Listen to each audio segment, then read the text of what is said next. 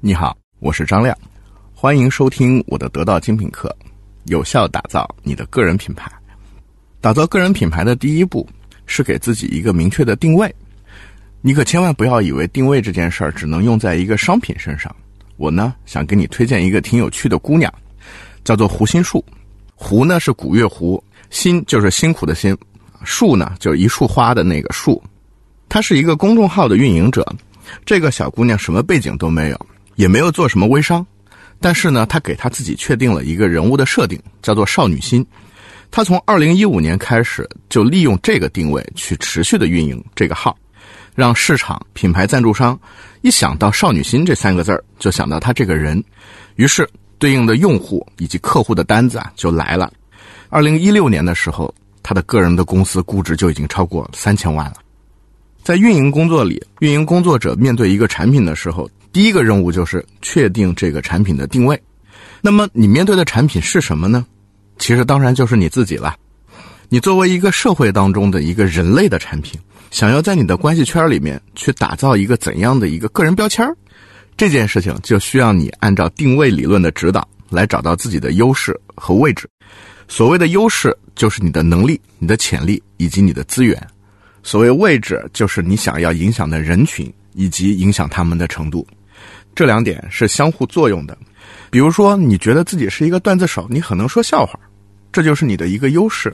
那你是想让你的朋友觉得你是一个有趣的人呢，还是想让脱口秀这个领域去关注到你的实力？把优势和位置这两件事结合起来，其实就是你的品牌定位。在运营领域，有一个特别经典的定位理论。说的是，如果你想让一款产品，它的这个品牌对消费者能够产生影响力，那么你就应该在你预期的这些消费者的脑子里面，给你卖的这个产品去占据一个真正有价值的地位。那么我们究竟该如何定位自己呢？我告诉你四个简单的步骤，你可以试试看。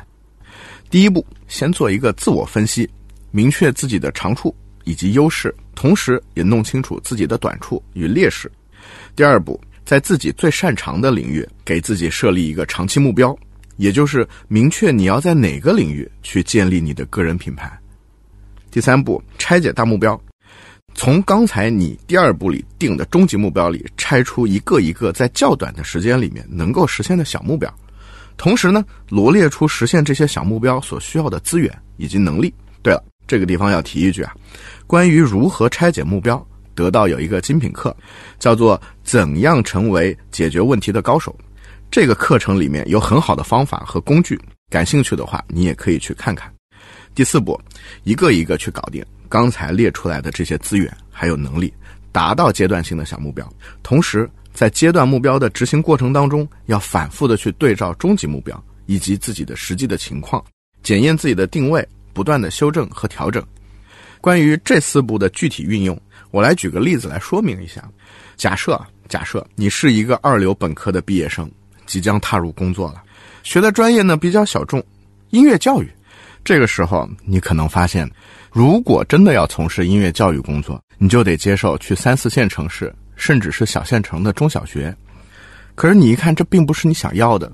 那这个时候，你就需要重新去对自己的职业生涯进行规划。你就先要去分析一下自己了。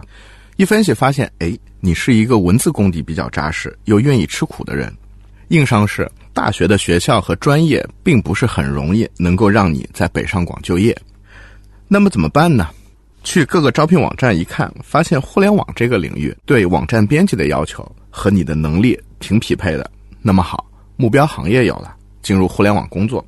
你看，这就是我刚才说的，第一步完成对自我的分析，找到优势和劣势。接下来就要进入定位的第二步，去设立一个长期的目标。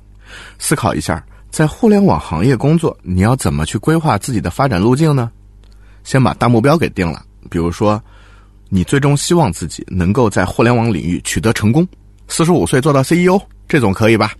接下来呢，就到了第三步，我们要拆分这个目标，并且啊，弄清楚需要什么资源和能力。我们以三年和五年为单位，二十二岁入行。二十五岁做到项目经理，需要你呢有很强的个人能力，能够搞定完整的项目合作谈判、落地执行，还有交付结果这整个过程。二十八岁进入大公司做小主管，或者在小公司做到经理，这就需要你能够调动和协调更多的资源。三十五岁之前要在大公司成为部门经理或副总监，四十岁呢要能够成为大公司总监级的员工，而到了四十五岁，你决定自己开公司成为 CEO 了。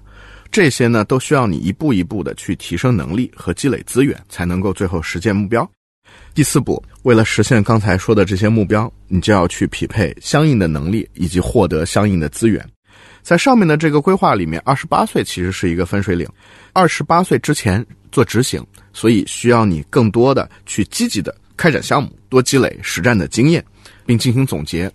这个时间点啊，你还可以靠自己。而二十八岁之后呢？其实就要求你去转向管理了，哪怕你只是管一个人，你都应该知道你需要更多的管理经验以及管理的技巧。过了二十八岁的阶段，当你开始逐渐向更高级的职位去走的时候，你就发现你需要跨部门的去合作，你要能够拉动多人的团队去完成既定的目标，甚至有可能还会要求你去认识一些行业里的领军人物，去和他们保持良好的沟通和接触，这样才能让你的公司稳步的向前发展。这些呢，就是当你从执行向管理的角色变化当中，要充分去理解并且去匹配的一些基础的资源。从上面这个例子里，你能够看到定位看起来像是一个瞬间完成的动作，但其实它是一个逐步推进的过程。这个过程呢，可长可短。你会发现在这个过程当中，定位这件事儿会渐进明晰。过程中啊，甚至有可能会发生调整和变化，但是不要怕，这些呢都是正常的。打造个人品牌的第一步就叫做定位，就是要认识自己，扬长避短，找到别人想知道但是他不知道，可是你知道的领域，然后呢，想办法让你自己成为这个领域的专家。开头我们提到的姑娘胡心树，她是怎么确认少女心这个定位的呢？我们来看看，胡心树这个人呐也很年轻，一九九二年出生的，她本科学的是她自己一点都不喜欢的计算机专业，她喜欢什么呢？喜欢插画。喜欢设计，于是他就到图书馆把视觉设计的书去翻了个遍。于是毕业之后啊，他就能够在新媒体部门工作，月薪三千块。到这里，可以说他完成了定位的第一步，分析自己，找到自己的优势，并以此在生活和工作中去指导自己的行为。接下去，他在定位的第二步，设立长期目标。明确自己要在哪个领域建立个人品牌，树立怎样的个人 IP，这一点上很有分析价值。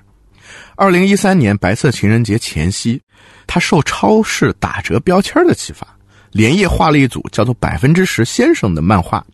理想中的男友形象是一个年纪比他大百分之十，身高啊比他高百分之十，工资还比他多百分之十，所有条件不多不少，正好百分之十。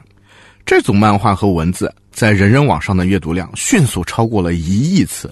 同时呢，因为胡先树啊也在运营这个微博，同样的内容在微博上也引发了强大的热情。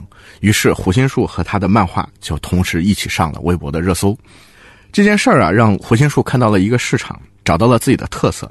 于是他在转战微信公众号的时候，给了自己的一个定位，就叫做少女心。这个定位从二零一五年开号至今一直没换过，通过运营，逐渐的从人格化升级到了品牌化。于是呢，有了我们开头说的胡心树的公司去年完成了天使轮的融资，估值三千万。这个案例中的定位至少有两个特点：第一个呢叫做清晰明确，因为人能够接受的信息是有限的，清晰又切中要害的定位能够更快的让人接受；其次呢是有鲜明的个性和辨识度。少女心啊，其实就是胡心树在他的目标领域找到自己的特色的定位。我希望啊，定位理论可以扎根在你的脑海里，帮助你梳理个人发展和影响力构建中所需的资源，让你更加有目的、有信心去面对可能的困难和压力。总结一下，这讲我们讲的是把你自己当成产品，用定位理论去找到自己的优势和位置，明确你的人设。也就是你未来自我运营的重点。听了这节课，你对明确人设和自我定位有什么新的认识？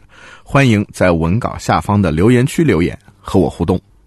下一讲呢，我们来聊聊树立个人品牌的第二步——认知建设。这一步啊，是要别人接受到你给自己的定位，很关键。